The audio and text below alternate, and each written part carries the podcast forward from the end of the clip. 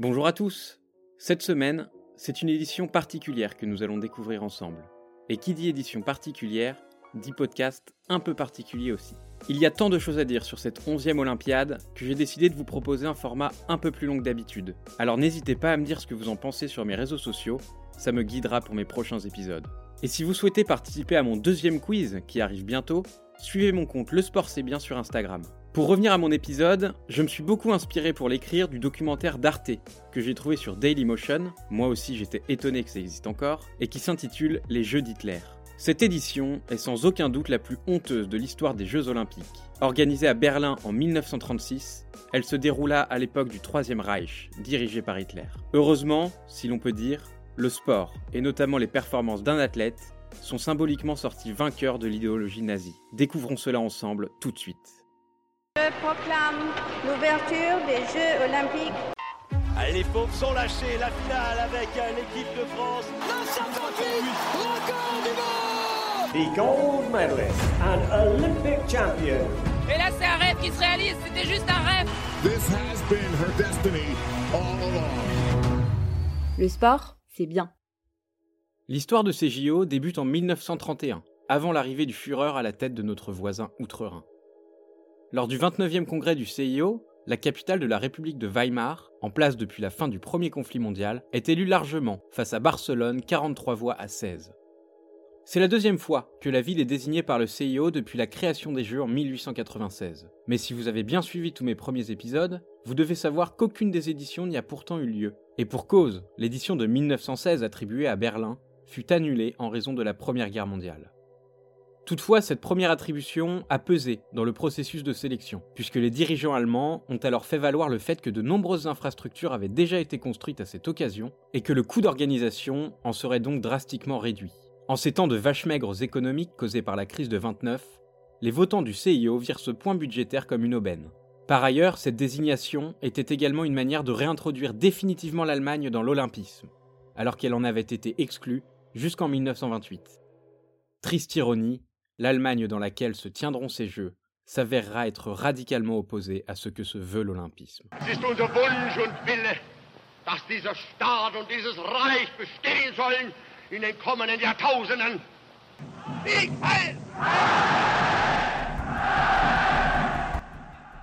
En effet, deux ans après ce choix, Adolf Hitler arriva à la tête de la République de Weimar. Nommé à la chancellerie par le président de la République, suite à la victoire de son parti lors des élections législatives de 1932, il débute la mise au pas du pays par la dissolution du Reichstag, l'Assemblée allemande, puis par les assassinats et les emprisonnements de ses opposants politiques, et enfin la prise des pleins pouvoirs, lui permettant d'annoncer quelques semaines plus tard l'avènement du Troisième Reich. Peu à peu, sa haine des juifs, des homosexuels, des communistes, et finalement de tous ceux qui ne marchaient pas dans son sens, questionne en Europe et partout dans le monde. L'ambassadeur français à Berlin, André-François Poncet, rédigera dans l'un de ses rapports au gouvernement une phrase qui résume parfaitement ce qui est en train de se produire. J'ai l'impression d'assister à un changement de décor sur une scène où on n'aurait pas baissé le rideau. Par conséquent, la tenue des JO dans la capitale de ce régime devenu totalitaire devint incertaine. Le 3 mai 1933, quatre mois après l'arrivée d'Hitler au pouvoir, le président français du CIO Henri Bayet de la Tour déclara Il est indispensable que M. Hitler soit mis au courant que les Jeux sont donnés à une ville et non à un pays, qu'ils n'ont aucun caractère politique, racial ou confessionnel. Sinon, il serait préférable que la ville de Berlin retire sa candidature. Bon, comme prise de position radicale, on a connu mieux. Mais on sent que des questions se posent sur la légitimité du régime nazi à accueillir un événement par essence universel. L'année suivante, l'ambassadeur américain met également en garde son pays sur la dérive du sport en Allemagne qui commence à l'utiliser comme outil de propagande pour démontrer la supposée supériorité de son peuple et de la race aryenne. Face à cette situation, de nombreux clubs, fédérations et athlètes américains prônent le boycott pur et simple de ces Jeux. Le gouvernement diligente alors une enquête sur place pour dresser un état des lieux précis de la situation afin de statuer sur sa participation ou non. Cette enquête sera complètement biaisée, le régime nazi faisant tout pour embellir la situation. Son rapport se soldera par cette phrase Les juifs allemands sont satisfaits de leur sort d'un point de vue sportif. Globalement, malgré les manifestations un peu partout dans le monde, aucun État n'a alors le courage de se prononcer contre la tenue de ces Jeux, de peur de se froisser avec le Troisième Reich qui effraie de plus en plus. Si Hitler a souhaité manipuler la réalité dans son pays au cours de l'enquête américaine, c'est qu'il est bien conscient de l'importance que revêt l'organisation d'un événement médiatisé mondialement.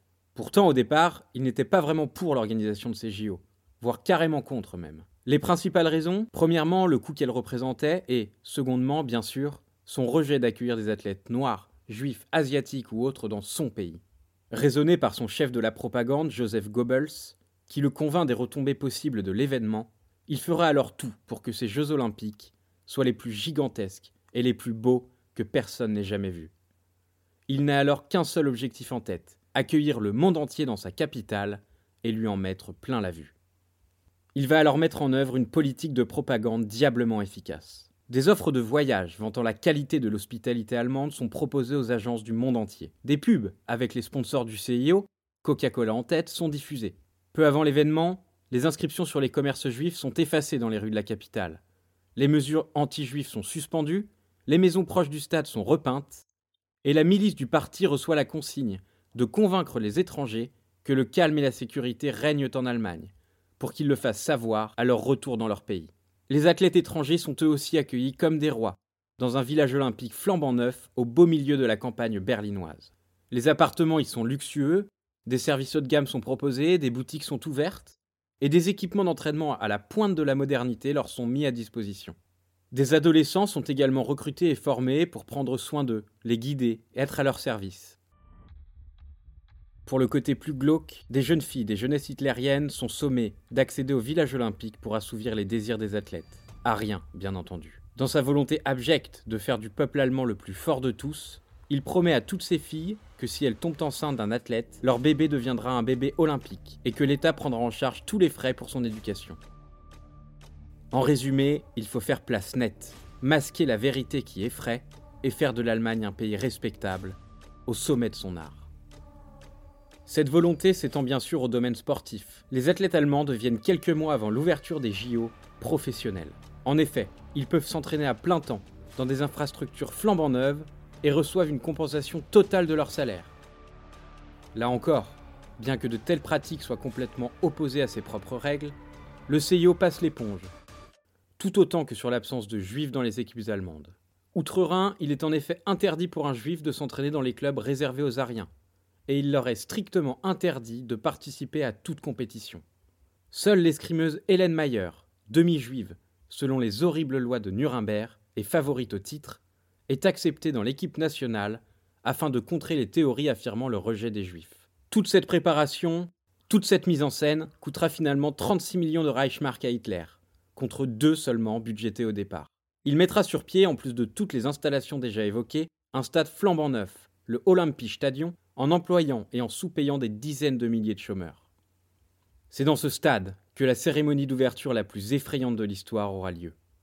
Au cours d'un spectacle parfaitement huilé, les nazis vont étaler aux yeux du monde leur propagande, mettant en scène chaque moment avec la plus grande précision. Elle débute, dans un stade rempli, par l'arrivée d'Hitler, au pas lent mais décidé, qui s'offre un quasi tour d'honneur sous les vivas de la foule, qui lui adresse comme un seul homme le salut nazi. Une petite fille, blonde bien entendu, vient lui apporter un bouquet de fleurs au moment où il monte dans les tribunes du stade pour assister au défilé des équipes, puis à l'allumage de la flamme olympique qui eut lieu après un relais de plus de 3000 coureurs pour rallier Olympie à Berlin. C'est Hitler qui a souhaité ce relais, puisque dans sa mythologie, les Grecs étaient les premiers Ariens. Et cette arrivée de la flamme constituait un parfait passage de témoin entre le passé et le présent. À la fin de la cérémonie, Mille colombes sont lâchées au milieu du stade en signe de paix. Le drapeau olympique est tissé aux côtés de la croix gammée au sommet du stade, et Hitler déclare les Jeux ouverts. Spiele von Berlin zur Feier der 11. Olympiade Zeitrechnung.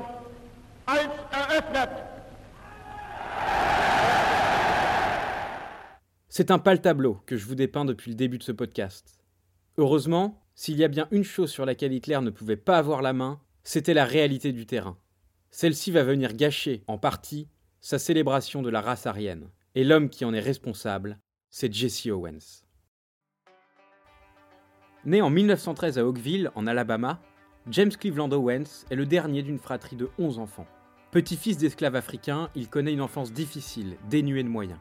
Pour tenter d'échapper à la misère, ses parents décident de s'installer à Cleveland, ville industrielle, où ils espèrent pouvoir mieux gagner leur vie que dans les champs de coton de l'Alabama. C'est ici que Jesse, surnom donné par son institutrice, grandit, entre l'école, un travail de livreur et de manutentionnaire dans une usine de chaussures. Durant ses études, son talent d'athlète éclate aux yeux de tous ses entraîneurs.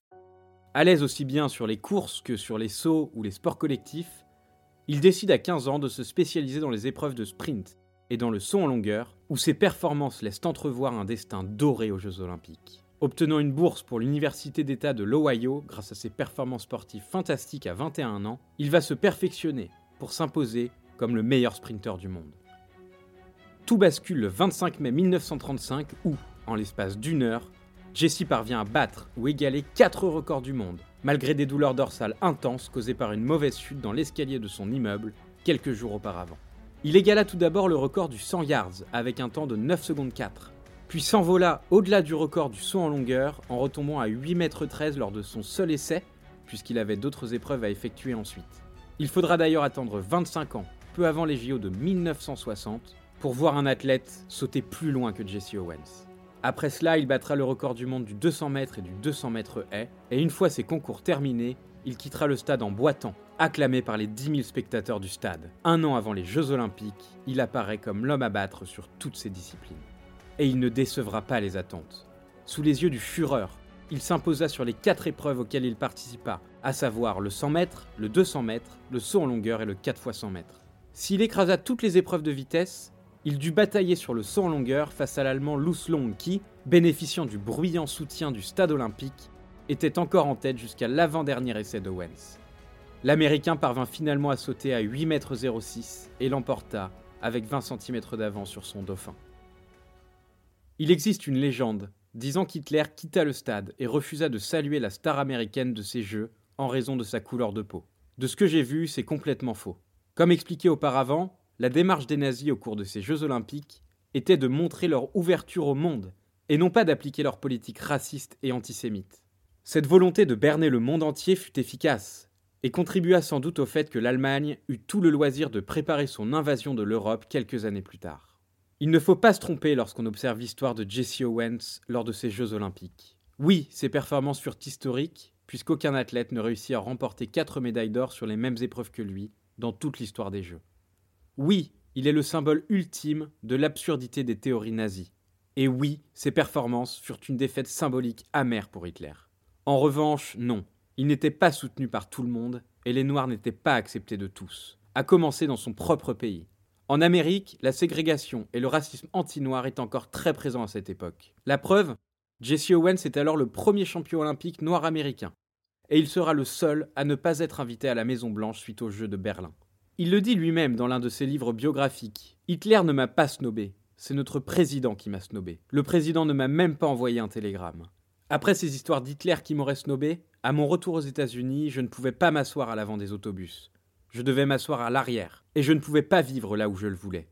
Ces quelques phrases résument au mieux la situation de l'époque. Avec le recul, on est souvent tenté de considérer que le problème du racisme n'existait qu'en Allemagne. Mais non, Partout dans le monde, des États-Unis aux pays colonialistes européens, cette vision était prégnante. À l'échelle de l'histoire, ce n'est pas un pays que Jesse Owens a défié grâce à ses performances stupéfiantes, mais bien une idéologie qui n'a malheureusement pas de frontières. Ces JO restent donc un traumatisme dans l'histoire olympique. Si les performances de Jesse Owens font partie des plus mythiques, des plus fortes symboliquement de l'histoire du sport, on ne peut occulter le fait que ces Jeux diffusés auprès de 300 millions d'auditeurs partout dans le monde, auront servi d'alibi à Hitler, qui sera parvenu à cacher au monde entier ses volontés et ses pratiques inhumaines. S'il a atteint cet objectif, c'est avant tout parce que les gouvernements des États puissants de l'époque ont fermé les yeux, préférant ne pas voir ce qui était pourtant tellement évident. À peine trois années plus tard, une fois l'armée et les plans allemands prêts, la Seconde Guerre mondiale éclatera. Pour cette raison, les Jeux olympiques de 1940 et 1944 seront annulés, et donc nous nous retrouverons la semaine prochaine pour l'édition de 1948. J'espère en tout cas que cet épisode vous a plu, et je vous dis à la semaine prochaine. Vous avez aimé? Retrouvez tous nos podcasts sur lesportcestbien.com, mais aussi sur Spotify, Deezer ou Apple Podcasts. Si vous le souhaitez, n'hésitez pas à noter, liker et partager nos contenus autour de vous et à nous suivre sur Instagram et Facebook. Le sport, c'est bien.